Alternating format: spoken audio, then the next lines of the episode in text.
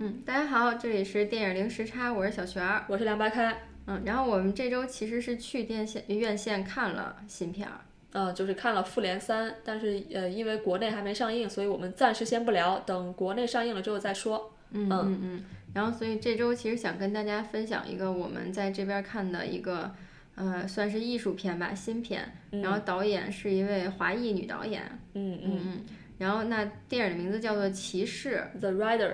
对，然后其实如果你在豆瓣搜一下的话，只有四百多个人打分，嗯，然后在外媒的 IMDB 上大概是八百多个人打分，所以其实可能总共也就一千多个人在网上评价过，并且就是打过分这个电影。嗯嗯，然后那其实它在国内的平遥国际电影节上是已被经放映过一有次，展映过，嗯是的，是的。然后去年入围了戛纳的双周导演双周的展览展呃展映的单元，嗯，并应且该是获还得拿了一奖，个是不艺是术奖。对？OK，对但但是其实是导演双周的最高奖项了，嗯，就是一嗯呃最佳艺术电嗯电影奖。嗯，嗯嗯是的，是的，哎，我这边有一个问题啊，嗯。就是导演是呃双周这个竞赛环的，它是一个竞赛环的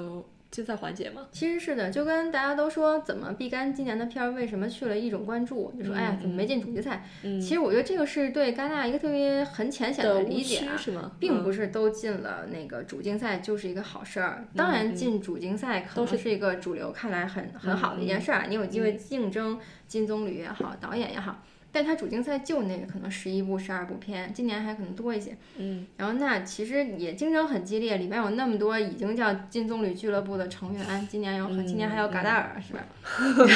就没什么好比的了嘛。是吧对，然后其实进了一种关注，包括进了导演导双演周双。周，你是一个很新的作品，或对者很对对很、嗯很亮眼的导演，嗯大家会更关注你，而且你更有可能拿奖。对我我觉得在这点上，可能嗯，戛纳嗯作为世界上最大的呃艺术电嗯电影节或者是一个竞赛，它更专业，你就我就是他嗯其他就单是元也不差。作为一个影迷来说，我可能会觉得，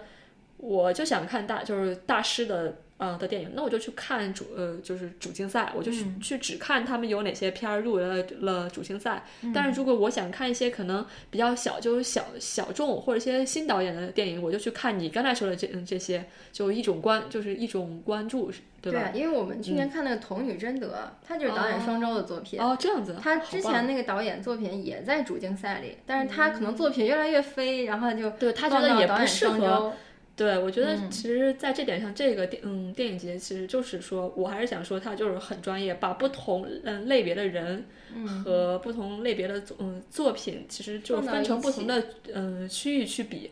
其实因为有的嗯电影你不好放在同一个单元去比，是的没什么是可嗯可比的啊嗯，所以我们今天聊这个电影，就是获得了去年戛纳导演双双周的最佳电影，相当于嗯啊是这样吗是的 OK，而且嗯对他感兴趣，就是因为他应该也是个三十岁左右的一对，位应该女跟导三十一演。啊二岁的样子。嗯你听她名字赵婷，你那一就听我们这就年代的人是吧？暴也露是年个暴露华年人纪嘛，对就是对对。然后我对一直怀疑他是不是一个像你我刚才说的华裔，比如说在美国长大，但是并其实不没是没有，如对，果你百度他的资料，他可能十五岁左右才出国。才去的英国念书。嗯那你来介绍一下他的背景吗？你来吧，你来介绍吧。好，就是这个赵婷应该是她的的身份比较特殊的是，她的后妈是宋丹丹，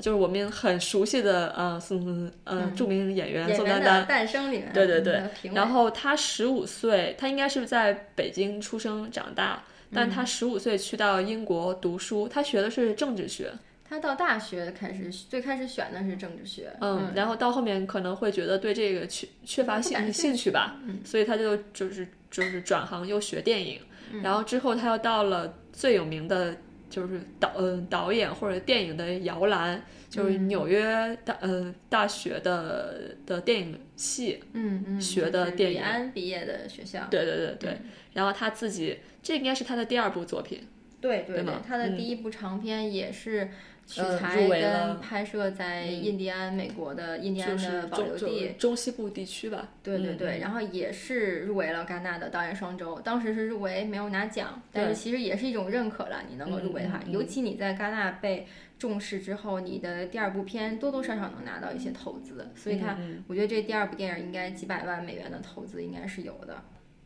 嗯，然后因为国内的观众可能没有去平遥电影节的大家还没有看过这部电影。嗯，然后那我们可以先从赵婷这个她学了导演之后，她毕业想创作第一部作品的过程，可以先聊一聊。因为之前我们看了一篇儿，算是她在平遥电影节的一个深度的受采访。是吗？嗯，对，我觉得一个是说，我觉得她总的来说也算二代导演吧，就是如果算宋丹丹算影视工作人员，对，她是影视工作人员的孩子的话，对，比如说刘星二震云代的女儿也拍电影，是是吧？这些嗯人的女儿、子女现在都在国外学成电影，回到国内，如果还要做这样的一个工作，就是我们统称为可能他是一个二代的一个导演。然后那赵婷，我对她最感兴趣的是说，那她在那么贵的纽约电影学院学电影。然后那大家都知道的王思聪，就是也嗯算二代、富二代。然后嗯那他一直就说他跟诺兰是一个学校毕业的，嗯应该是 UCLA。嗯，对，然后那赵婷，因为就是纽约电影学院，除了会觉得你很厉害从那儿毕业，但大家第一印象就是学费很贵，没别嗯，的。对，就可能还是把你贴上一个新二代或者富二代的这种对标，对这种对标，嗯，就是这种标签。然后我是嗯觉得让我觉得他不太一样的是说他是转转专业，一个是可能转到一个自己想去研究的一个方向学的电影，嗯，然后另外是说那我就更关注他学完了之后他想创作什么样的题材，嗯或者说他对什么样的题材感兴趣。然后那他其实他的之后的第一部长片，他就跑到印第安的那个保留地、嗯去跟那儿的人生活在一起，其实相当于去采风去找故对事。嗯，我觉得这个蛮有意思的，因为他十几岁就出国，然后可能对中国文化也不是完全不了解，但是他嗯但我也觉得他完全对不依赖。美国的文化接受度也很高。嗯对对嗯对，嗯然后你很明显的能看到他的风格完全不受限于于于于中国的这种这种风格，是的，就是他跟那种就是你刚才说刘震云的女儿也嗯也好，嗯或者是谁谁的的小孩儿嗯也好，他们大多选择的还是回国来拍片，或者说他们选故事题材还是还是中国的对故这些事，故事。嗯嗯嗯，倒不是说国内的故事不好，但是嗯我觉得如果我，比如说我生活经验没有那么多，我身边没有那么多故事，那我就重新生活到一个地方去找对一个故事。新的地方，其实严歌苓她也会这样，她虽然说她每次作品隔很长时间，她就会说她中间会去找素材做研究。你小说作者也是这样，电影作者也是这样，你一定需要这个时间。然后那我们其实聊的，我会觉得。嗯，好处是说，那她可能不会那么焦虑。她毕业之后，她愿意花两到三年的时间去生活在印第安的一个保留地，去跟那儿的人交朋友，因为她嗯会说那是一个很小的一个村落，然后嗯大家都知道说这儿有个中国女人在这儿拍电影，也挺奇怪的。， 对，对，然后但是她，因为她也是黑头发黄皮肤嘛，我觉得嗯可能大家都可以交朋友，她一点儿一点儿去跟那儿的小孩儿。跟那儿的人去做朋友，去了解，然后你才会真的被那儿的故事所打动。所以她在那儿一边写剧本，一边生活，一边找她要拍什么。嗯一直到他说他的，因为其实纽约电影学院毕业，你肯定认识很多制片，你的同学也是制片的，大对家都会相互帮忙。嗯在这种好电影学校毕业的最大的用处，资就是源因为好嗯资源好。我投谁的钱，我不如投一个纽约电影学院毕业的导演，对嗯吗？对对，然后那他同样也经历了，比如说他没有跟国内要钱，我想了想也要不了，他爸也不能一边当官一边给他寄钱，就直接被抓了，对吧？是，然后那宋丹丹也不是说有钱能给他就花钱投电影。嗯然后，而且我我想象中他是不是能接触很多投资人？但在美国，你这一套完全不管用。你对回国很有可能，对你说你你是你宋丹回丹国孩子，我投对你我点可儿，能帮帮你忙什么会的，的。所以我觉得嗯他还挺独立的。然后他就嗯嗯在国外，或者说他就自己做，他也同时是他第一部跟第二部电影的制片，对所以就很要强的自一个女编孩儿，自给我导感自觉制片是相当于这样的，然后他说，他就每天经历这种，一个电话来说钱有了，马上可以拍了，他就开始找人啊，可能都没付大家钱呢，人先找来了，机器也租了，肯定是这样嘛。过两天又打电话说，哎，钱没有了，钱嗯对，不而且够最了可怕的是，你知道他们会这么说，就是钱不是说没有了，就是要晚点儿到。但你就嗯不知道他什么时候能到，然后他就会说：“那我们明年再拍吧。”我觉得这个对创作者真的是特别大的落差。他自己嗯也说他其实特别瘦嘛，特别瘦弱的一个人，他就是说这也需要你心理压力的去抗衡这些事情。哦但是我觉得他是最终他创作的动力还是超越了这一切吧。他最后就拿了十万美元。去拍嗯了一个片子，然后他有一句话挺感动我的，他是说他最开始的一个剧本是关于那儿的小孩儿的，他第一部电影叫《哥哥教我唱的歌》，对，然后他就是说，那孩子都已经在长大了，一年比一年大。对如果你我不能写再等了，了。嗯对两三年的剧本，你看着你要拍的对象都一点儿一点儿成长起来，你就会很着急。然嗯后，但我觉得好在是她的男朋友是摄影师，对，也可能是就他是们能帮他忙，然拍电后影然后的不时收候费认这识样子。的，对对对对，然后就一起去了。包括他说他唯一有的一些钱，嗯都赔给了那些没有给他们配的那些剧组的人员， ，OK，这也是很嗯大的一个、一个消费嘛。嗯嗯嗯，那当好，然，他是终于拍了第一部作品，又入围了对戛纳。我觉得肯定是他自己创作的情感，包括有很特殊的一个题材。我觉得还好，他倒也许不是为了政治正确而去感兴趣这个题材，但说实嗯话，这个题材确实在现在这个时代更好拿到投资，很有嗯可能，也许在美国那边就更容易给到他钱，但是嗯他可能更有自己的故事要讲。然后，那到了第二部作品，其实还是跟这个印第安保留地的这些人有关，对也但是他们那里的不是故事我想强嗯强调一点，因为你一直在嗯强嗯强调嗯印第安保留地，但是这个嗯故事的主角不是印第安不是人，印第安人，是那些牛，就是就是牛牛仔，牛就仔，相当于他们是生活在南达科塔州。我们应该就是对地理很了解的朋友应该知道，就就就就那个地方就是最贫穷、最蛮荒，就是只有荒原。田地的这么一个地方，嗯所以那儿的人基本上就是我们很传统意义上的那种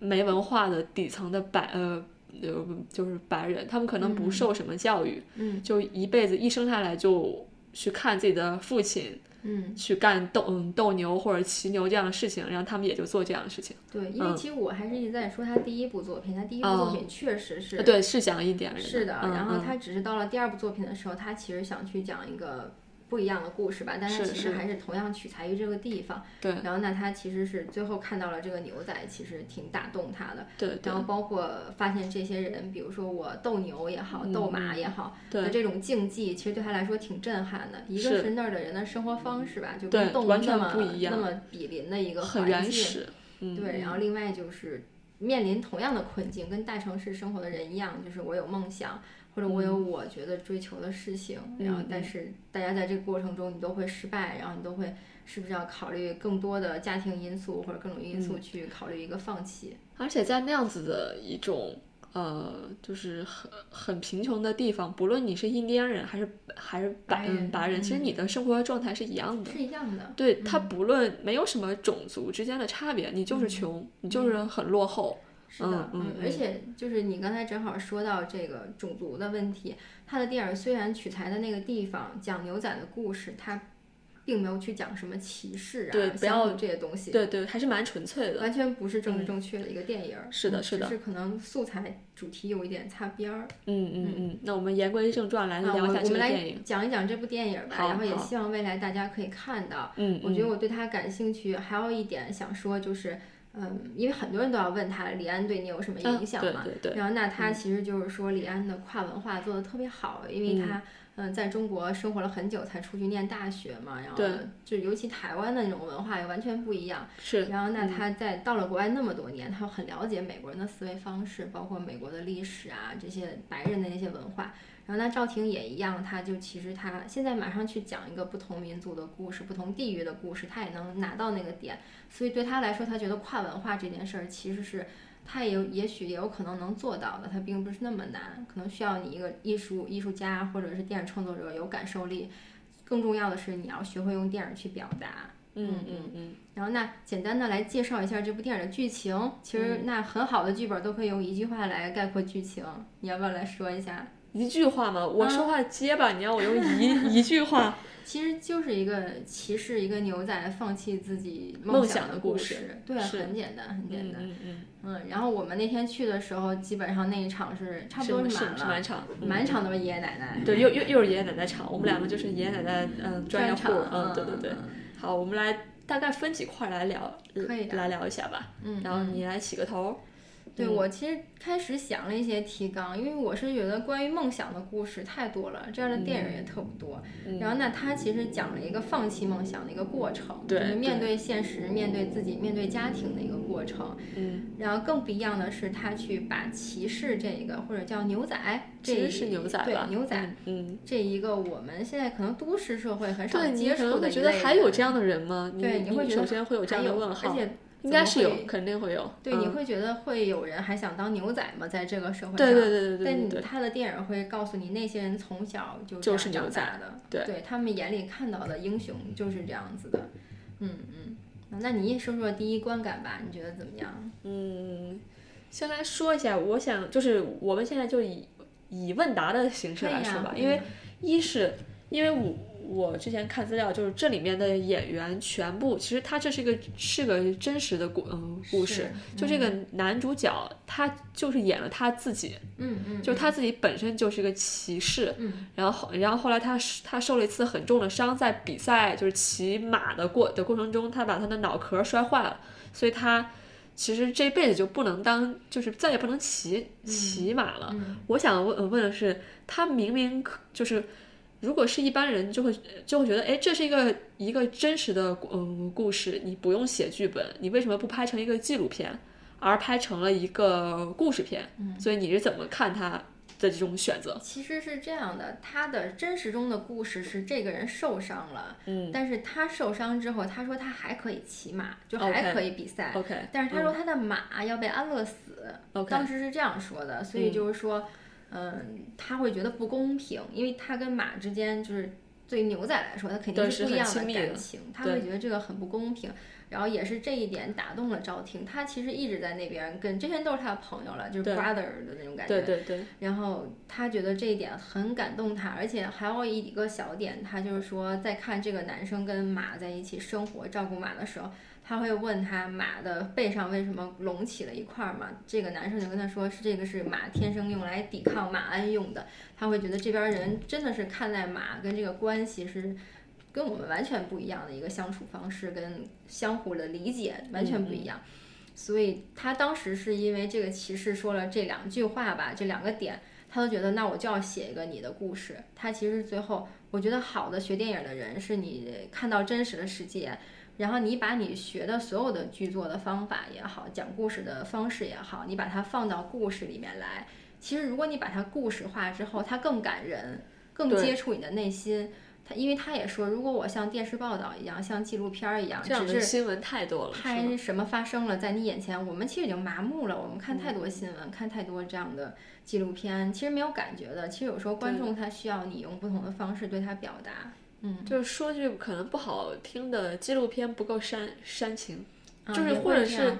呃，或者是嗯，或者是纪录片让你觉得很说教，就是在嗯给你说一件事情，你要听我的，因为你一听纪录片这三个字，你就会哦哦，会觉得我要上一节课了，其是实有我这有种时候感觉给我的感觉，纪录片真的更像看别人在生活，因为它对是一个第三方的对视角还是怎么样。嗯，你看的就是一个我以前可能我现在要关心一下边缘群体，我去看一下他们生活状态。对。但如果你拍成故事片之后，大家是有代入感的，对你或者会你体会更多。就或者在我这种就是就是纪录片就是初级爱好者的身上，我的心里更嗯更多的是，我看纪录片就是为了学知识，嗯，就是我知道了有这样的一一类人，或者是我知道了有这种动嗯动物就就够了，就嗯好像我不会有一种共嗯就是共共情在里面，你懂我意思吗？嗯，是是嗯是嗯。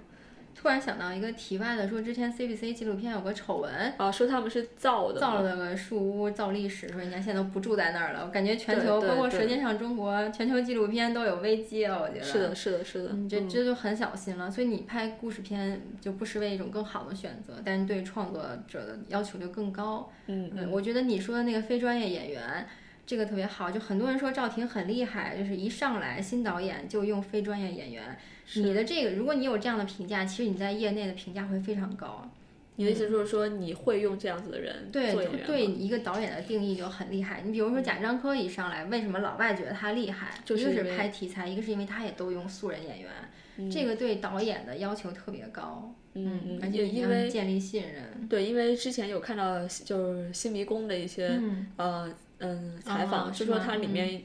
一开始想选用那种素人来嗯演，因为他们毕竟是拍一个呃农村的事情嘛，嗯嗯，但是就是最终可能试了好多条，一就一直都不满意，然后最后才选用了这些有一定基础的，可能嗯县上的、镇上的话的话剧，嗯，演的演员就是有一定的。啊、基础的人来演这样子的角、呃角色，嗯其实也是嗯嗯、因为据导演本人说，就是用素人演员是特别特别难的，嗯就因为很多素人，因为素人也也分两种，一种是人来疯，啊嗯，一种是我看到镜头我就傻了，就是很多素人就他一听到你喊开机，他就他本来在镜头后面他还挺能放得开的，然后你镜头可能一一开机他就不知道该该怎么演了，所以用素人真的是一个就是双就是双嗯双刃剑吧，你可以拍的很好，也可以就根本没法拍，其实我可以说，那些县话剧院、省城话剧院演员，他也可以是非专业演员的一种吧。对他我们觉其实得是业余的，嗯对吧？对对对，嗯、相当于、于是这样的，是啊他的是需要你去跟他讲电影是怎么回事儿。对他毕们竟从以前来没没有拍没过。对对对嗯对，我刚才就因为突然想到那个侯孝贤的《悲情城市》嗯，里边那个女主角，也就也包括是《素，恋恋风尘》那个辛淑辛淑芬，对她也是素人，在马路就在看街上碰到的的就一个追着人她。对，嗯其实这样的导演他很厉害，他有眼力，他觉得你的形象也好，你的气质也好，就是你你的眼神在镜头里会给人不一样的感觉。赵婷当时看到这个男演员也是有这种感觉，我第一印象我觉得他像星爵，后来他一说话完全就不是啊了。对，因为说的是是南方话，对对对，就包括我五月二号要去看的那个布列松的那个爬就扒手，扒手里面那个男主角也是个素人，嗯，就但是被他调配的就特别好。就是对我看到到豆瓣上有个人评论说，这个男主角眼里一直有团火，啊是天这哪种。因为其实你看，王家卫不是一直在说他让梁朝伟拍那么多次，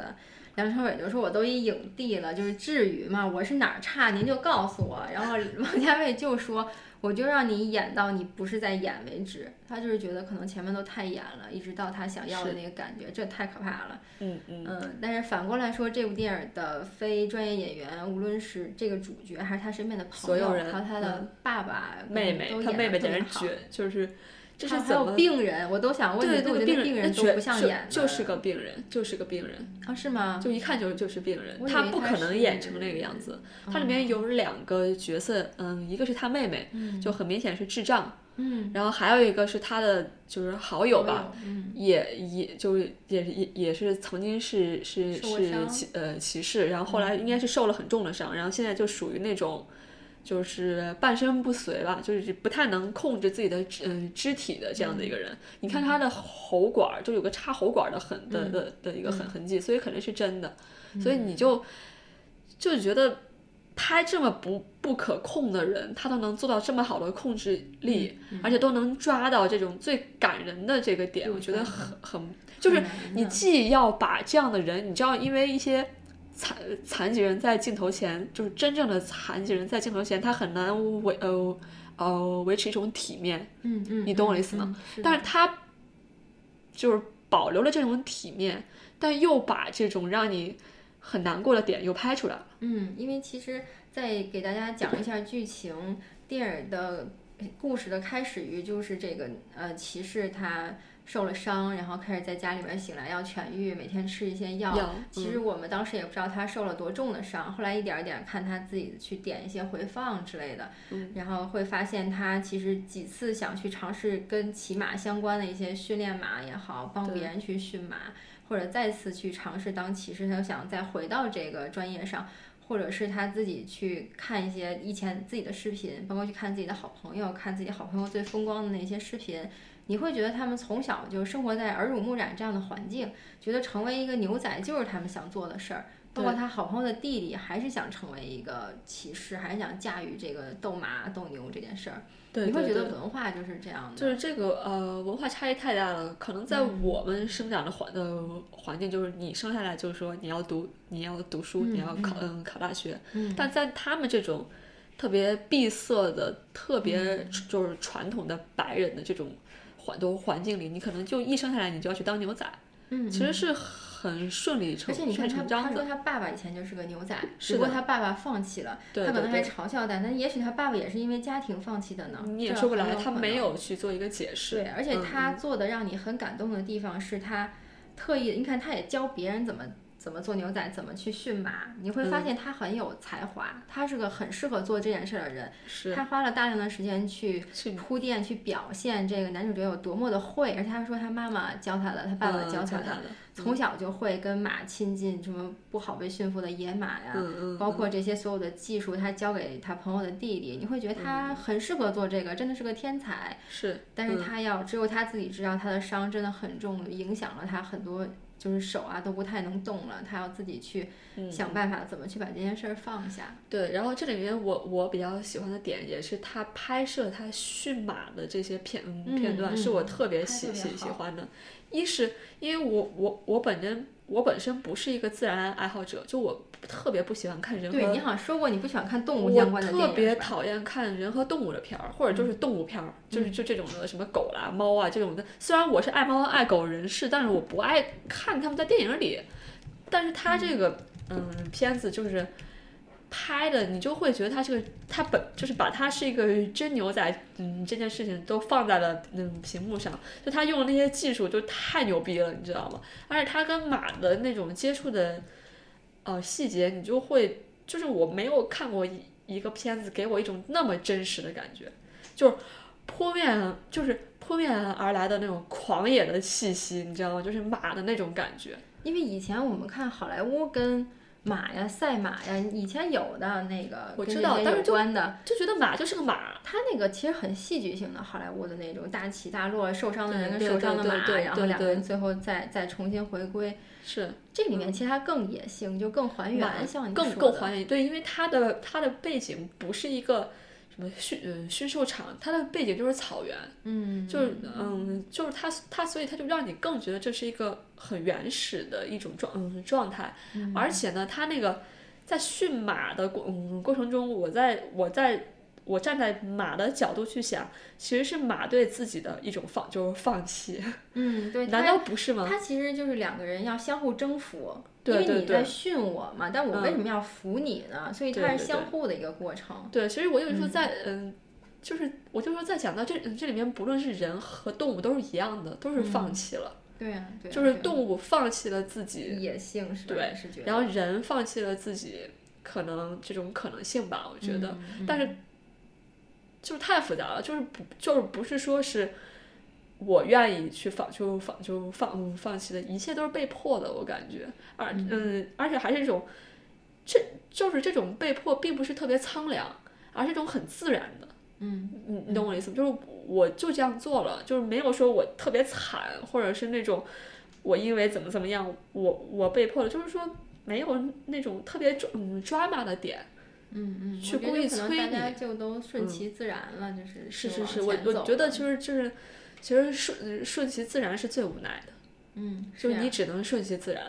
因为我看电影的时候，我就会想到我们在玩的 Zelda，嗯，因为就是荒野上会有马马群在那跑嘛，然后我就会觉得哇，就还有地方是这样子，他们跟动物生活在一起，对然后你走到那儿，你就可以摸摸它们，然后跟它们有交流，对，而且你也要会嘛，你也不能去惹它，然后嗯如果那回来他真的把马放到马圈里，你你跟他之间怎么建立一个信任，一直到你能骑上它？我嗯因为我猜他很有可能拍了一整天，就他一直在帮那个人在训那个马，是嗯到给他套上缰绳，就很多很多步骤，到那个一点一点可能是爬上去，然后再趴上去开始可能是，后对来才对坐上去，所以这才这听这你，的话。所以这对剪就是剪辑其实也是有要求的，所以就是我觉得她对你她的男朋友那个摄影师很厉害啊。嗯嗯嗯我觉得一个是咱们不说第二部作品或者小成本，但是从整个拍摄的观感来画讲质特别棒，一个是拍的也好，嗯，拍的角度也好。我想说那个地方本身就很美，就是你根本不就不需要加滤镜，可能会也不需要什么 PS 这种渲染什么，嗯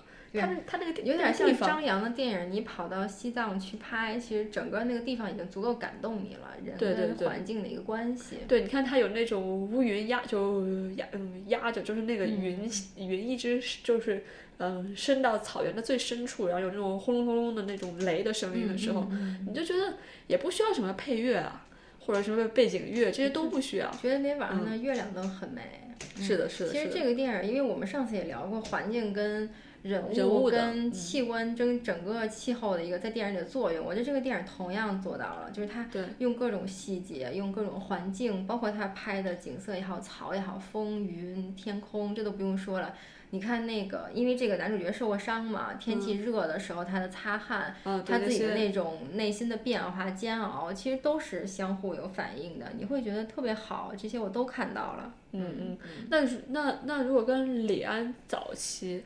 对，因因为李我没安有也看过《是与在魔鬼同行》啊，啊，你不用说《与魔鬼同行》啊，我就我就说李安早期拍的那种呃一二部电影，你像嗯与与魔鬼同与魔鬼同期都是比较靠后的嘛，嗯，所以就我就说，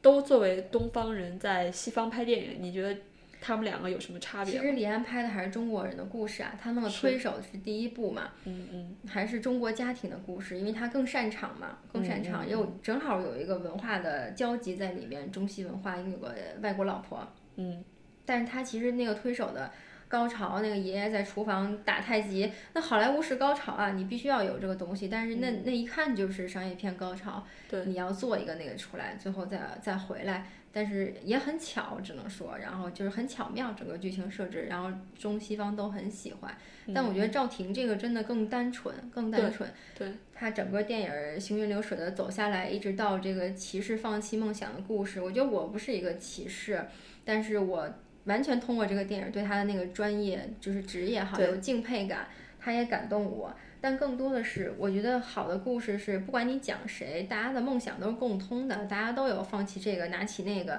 呃，选择了不同方向的一个过程。它这个电影其实就是在讲这个过程是什么，一直到你最后放下的那一刻，然后每个人都有。然后我中间就挺感动的，我会觉得，我相信每个人都能拿到那个你当初特别有梦想，或者放弃了一段时间，或者放下了暂时的执着，转了一个方向，都会有这样的瞬间。我觉得那块儿我特别特别感动。嗯嗯，你旁边奶奶是不是也哭的？我旁边坐的奶，奶就在那抽抽啊，然后她一哭，我心想，哎，那我也可以哭了，然后我就开始哭，对，因为就不然只有我在哭，声音特别大嘛，然后她也在那抽抽，我也开始抽抽，嗯然后就不怕了。对，就这里边就是，呃，因为就你就像你说的，其实之前有很多很多电影都表现人和人和动物的感情，或者是呃人和被自己驯化的动物的感的的的嗯呃的感情，但是在我看来都没有戳到我的点，你的意嗯思吗？就是在我看来，那个马还是它的一个工具，就是它用来比赛的呃对啊对啊的工具罢了。但这个电影就完全不一样，你就、嗯因为它讲了太多的那种驯化的细节，我觉得这点太重要了。就是所有的电影都是一上来这个马就已经被驯化好了，然后就是你的了，你就去骑就好了，好像你不需要什么技能，你就可以拥有它。嗯但是在这样一个原始的的环境里，你没有技能，你就无法生、嗯生存下来。是的，就这也是他面临的，就是说他不骑马，他活不下来，他没有任何的技能，他没上过，他高中都没毕业，所以他去找工作，他根本没办法，所以他只能，其实一开始的选，他选择回去，就是谁都只我我我相信他自己也心里很清楚，他得了这个病很严重，但是没有办法，他只能回呃回去骑马，因为他要去挣钱呀、嗯嗯，但是当他意识到就是就不得不不去骑马的时候，他才会去寻求帮，就是帮嗯帮助。我就觉得就是这种没有一技之长的痛苦更痛苦，你懂我的意思吗？就是是你啊只能做一件事情的时候，其实是更痛苦的。你看它里面有一个桥段是。有有一个人买的那个马被拴在一个栏杆上嘛，他就说这个马被人骑过，然后可能那个人受伤出什么事儿了，然后这个马就是别人也驯不好，他就把它绑在这儿，他就会觉得他就会说浪费嘛，这样好的一匹马浪费在这儿，我觉得他也在说他自己嘛，他就是很同情那匹马。我觉得桀骜不驯怎么了呢？每个人的天性就是这样的，但你为了这个社会，你就是要被驯服嘛，他跟他和马都是一样的。对对对，嗯嗯。嗯，然后刚刚刚才说到李安，我我就觉觉得可能相对来说，你就像你说的，这个电嗯电影会更更纯粹一些，作为第一、第一二部电影这样子。对，而且对我觉得总的来说，也许他从内心的焦虑，拍片儿焦虑肯定有啊，但嗯是我觉得可能从生活压力跟找题材创作的焦虑，可能会他会相对自由一些。而且说可能说点儿呃客观的吧，我觉得有两个理由，就可能是在那个年就是年代，在李安的那个年的、年代，他不得不拍一些就是可能比较在我我们现在嗯嗯看来更讨好西方人的片嗯片子，因为它要生存。是的，但是是的呃，现在可能整个拍片的氛围更自由一些。就是独立片，其实你只要作品够好，你前一两部作品你出来了，其实现在好电影还是少。一旦你出来了，那你后面包括现在赵婷也说，就是流媒体像 Netflix，然后 Amazon 一上来，因为他们有钱，他们给更多片子可能性，给更多纪录片也好，独立片也好，它其实会比以往的投资要多一些选择。嗯嗯，很有可能就拿到一些，因为 Amazon 跟 Netflix 也要投一些奥斯卡呀、大奖这些相关的电影，它要买名声嘛。对嗯那那就更好拿到方定了。他下一部片，我觉得应该会很宽裕了手头，因为嗯这部电影在平遥还得了一个奖呢。嗯嗯，而且再说到另外一个理由，就像是我们今天跟朋友聊天儿聊到的，就是他毕竟是个富二代，嗯，嗯就是他他的心态更放松，就我敢往前去闯。嗯，但对于李安来，嗯，那个时候的李安来说，他有孩子李要安哪养，儿能在有哪儿？老婆要养，但你要这么想啊，你比如说李安，他不可能跑到印第安保留地去住两年。对他们不可能，他但是没你钱。看他第一部电影的取材就是他在家待了两年啊，所以他在是写的就是他在家待两年的大概那个状态，这个挺对的。我觉得其实你对其他的事情把握不深，你就写你自己擅长或者你感受最深的题材。对，就怕有呃有的人，他们他们他明明涉世未嗯、未深，他还要去写这个社会的呃那就的很的容易的阴架暗空面嘛，对或者怎嗯样，嗯就让人人觉得就是说，真嗯就是真正处在社会最底层的人，就说你在写什么，这根本不是我的生活。对呀、对嗯，对对要不然对，就是我写上层社会，也不知道在写什么。对反别正人也说这也不是我坏的人生活。就特坏，有钱人也特坏，就这对对样对坏事干尽。嗯嗯，这有点像我们昨天看的某部电影，对 也没有。嗯嗯嗯嗯，好的好的。反正我觉得这部电影儿它不是很主流的电影儿了，它从剧情上其实前面也有一点儿睡了，就是有一点儿不是很对，一开始很嗯情节很紧的那种电影一儿，开始呃节奏有点慢，嗯，有点儿慢。嗯，嗯嗯，然后但是但是我觉得不俗套吧，让你觉得还是挺不一样的，一点儿一点儿进入到他们的那个生活环境。嗯，我可喜欢他那个妹妹了，我发现这个导演特别喜欢小女孩儿唱歌，但确实很打动你。